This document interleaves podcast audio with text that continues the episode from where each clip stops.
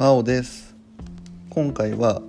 聖武天皇の苦悩と大仏造立にかけた思いについてお話ししていこうと思います。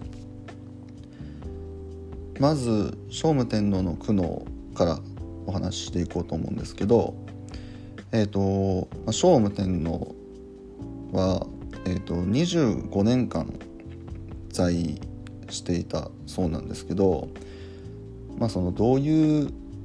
のにその苦労していたかっていうと,、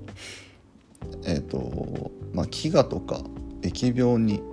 まあ、すごい苦しめられたと言われています。で、えーとまあ、それだけではなくて、まあ、権力争いっていうのが、まあ、その聖武天皇の時代はすごく多かったみたくてで具体的にどういう権力争いだったかっていうと、まあ、ざっくり言うと,、えーとまあ、皇族、まあ、天皇の一族ですね。と藤原氏の争いっていうのが、まあ、常にこう絶えなかったみたくって。でこう具体的なこう事件で言うと,、えーと、藤原氏の方が、えーと藤原の不人って、まあ、皆さんご存知ですかね、中富の鎌足っていう人物があの以前の放送で出てきたと思うんですけど、その藤原の不人あごめんなさい。中富の鎌足の、えーと、息子が藤原の不人ででその藤原の不人の、えーと、また息子が4人いたそうなんですけどその藤原の不人の息子が長屋王っていうこれはの皇族の人間なんですけどその長屋王を殺害したという事件がありました。でこれをあの日本史の教科書だと「長屋王の変」っていうふうに、まあ、あの記載されています。でこの事件が、まあ、聖武天皇の時代にあったと。はい。でまあ長屋王を殺害したことで、まあ、藤原のそのまあ、不人の子供たち4人の子供たちは、まあ、政権を握ることになるんですけど、えーと、政権を取ってすぐにですねすぐに病死しちゃうんですね。で4人とも同じ病気で亡くなるんですけどあの天然痘っていう病にかかってで亡くなってしまいます。でこの天然痘っていうのがあのさっきお話ししたあの聖武天皇は飢餓とか疫病に苦しめられましたっていう話したと思うんですけど、まあ、その疫病が、まあ、実はこの天然痘で、はい、だすごい当時流行ってたそうなんですけど、うん、だからイメージで言ったら今の時代だったら、まあ、コロナみたいなイメージですかね。はい。そう。まあ、その勢いでこう天然痘が流行っていてで、まあ、それにかかってしまってで4人とも病死してしまったと、はい、いう、まあ、一連の流れ事件がありました。は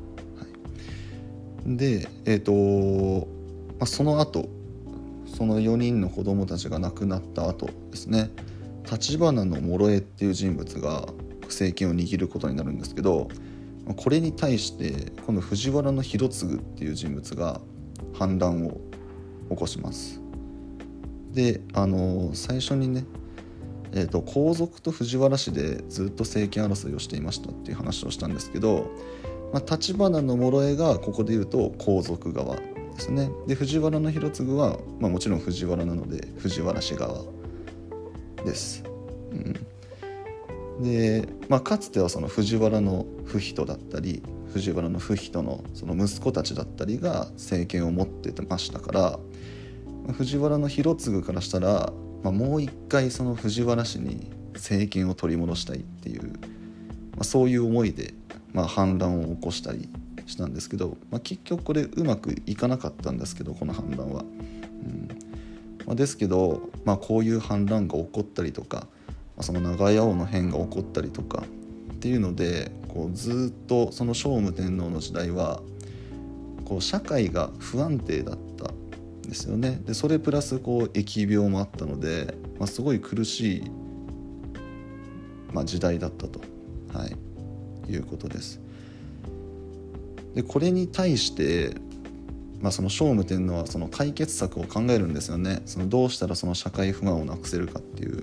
ことを考えるんですけどまず一つ行ったのが戦闘ですね。戦闘ってあの都を移すってことですけど具体的に言うとあの国境っていうところに都を移したりとか信楽の宮っていうところに移したりするんですけどなかなかこれがうまくいかないんですね都を移しても何も変わらないと。はい、でそのどうしたものかなとこう考えた時に大仏造立の御事のりっていうのを出すんですよね。でこれはねあの、まあ、日本史でもやるので、まあ、聞いたことある方多いんじゃないかなと思うんですけど、まあ、大仏を大きい大仏を作ってでそれに、まあ、みんなで祈ろうっていうことですね。まあ天然痘が、まあ、収まりますようにとかまあ、その社会不安がなくなりますようにっていうのを、まあ、その政治の力ではどうにもできないのでその仏教の力で何とかしましょうっていうことをするんですよね。まあ、要はその大仏にみんなで祈って仏に頼み込みましょうみたいな そういうことを行うんですけど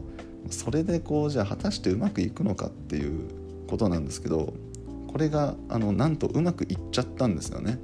実際にこれで天然痘が収まってしまって、まあ、あのこれが直接の原因ではないと思うんですけど、まあ、その時期がリンクしちゃったことでその大仏にはそのとんでもないパワーが宿ってると、はい、仏教ってすごいねとこう人々に思わせるような、まあ、そういう出来事になったと。うん。まあ、なのでこうあそうこれあの大仏造りの御事のってこれ今の奈良の大仏のことなんですけどそうだから奈良の大仏が今こうやって、まあ、日本でねその有名なのは、まあ、この出来事があったからと、はい、いうことです。はい、ということでこうまあいろいろな苦悩があったんですけど大仏を作ったことででみんなで祈ったことでなんとか解決することができたっていうのが、まあ、聖武天皇の時代の話でした。はい、でもその後聖武天皇亡くなるんですけど、まあ、その後の話をちょっとだけすると今度はですね藤原の中丸っていう人物が政権を握ることになります。うん、でこの藤原の中丸はあの途中で名前を別の名前をもらっていて恵美の推し活っていう名前をもらってるんですね。こっちの恵美の推し活だと割とこう有名なんじゃないかなって、まあ、もちろん日本史でも出てくるし馴染みがある名前じゃないかなと思うんですけど。そう。でその恵美の推し活が、まあ、ここから政治を行っていきますよと、はい。まあ、そういう時代につながっていきますよということです。はい、いかがだったでしょうか、うん、内容としてはすごい盛りだくさんな時代なんですけどあのすごくざっくりお話をしているのでまあ、もしかしたらこう至らない部分だったりとか、はい、なんだったらちょっと間違ってる部分とかあるかもしれないんですけど、はい、そこはねごめんなさい。ご了承ください、はい。えー、次回はですねなんと陸州の僧道教が誘発した天皇制崩壊の危機についてお話ししていこうと思います。このチャンネルでは現役高校教師が気軽に楽しく学校の勉強に触れてほしいなという思いでおしゃべりをしておりますので次回の放送もぜひ聞きに来てください。それでは今回は以上になります。ありがとうございました。バイバーイ。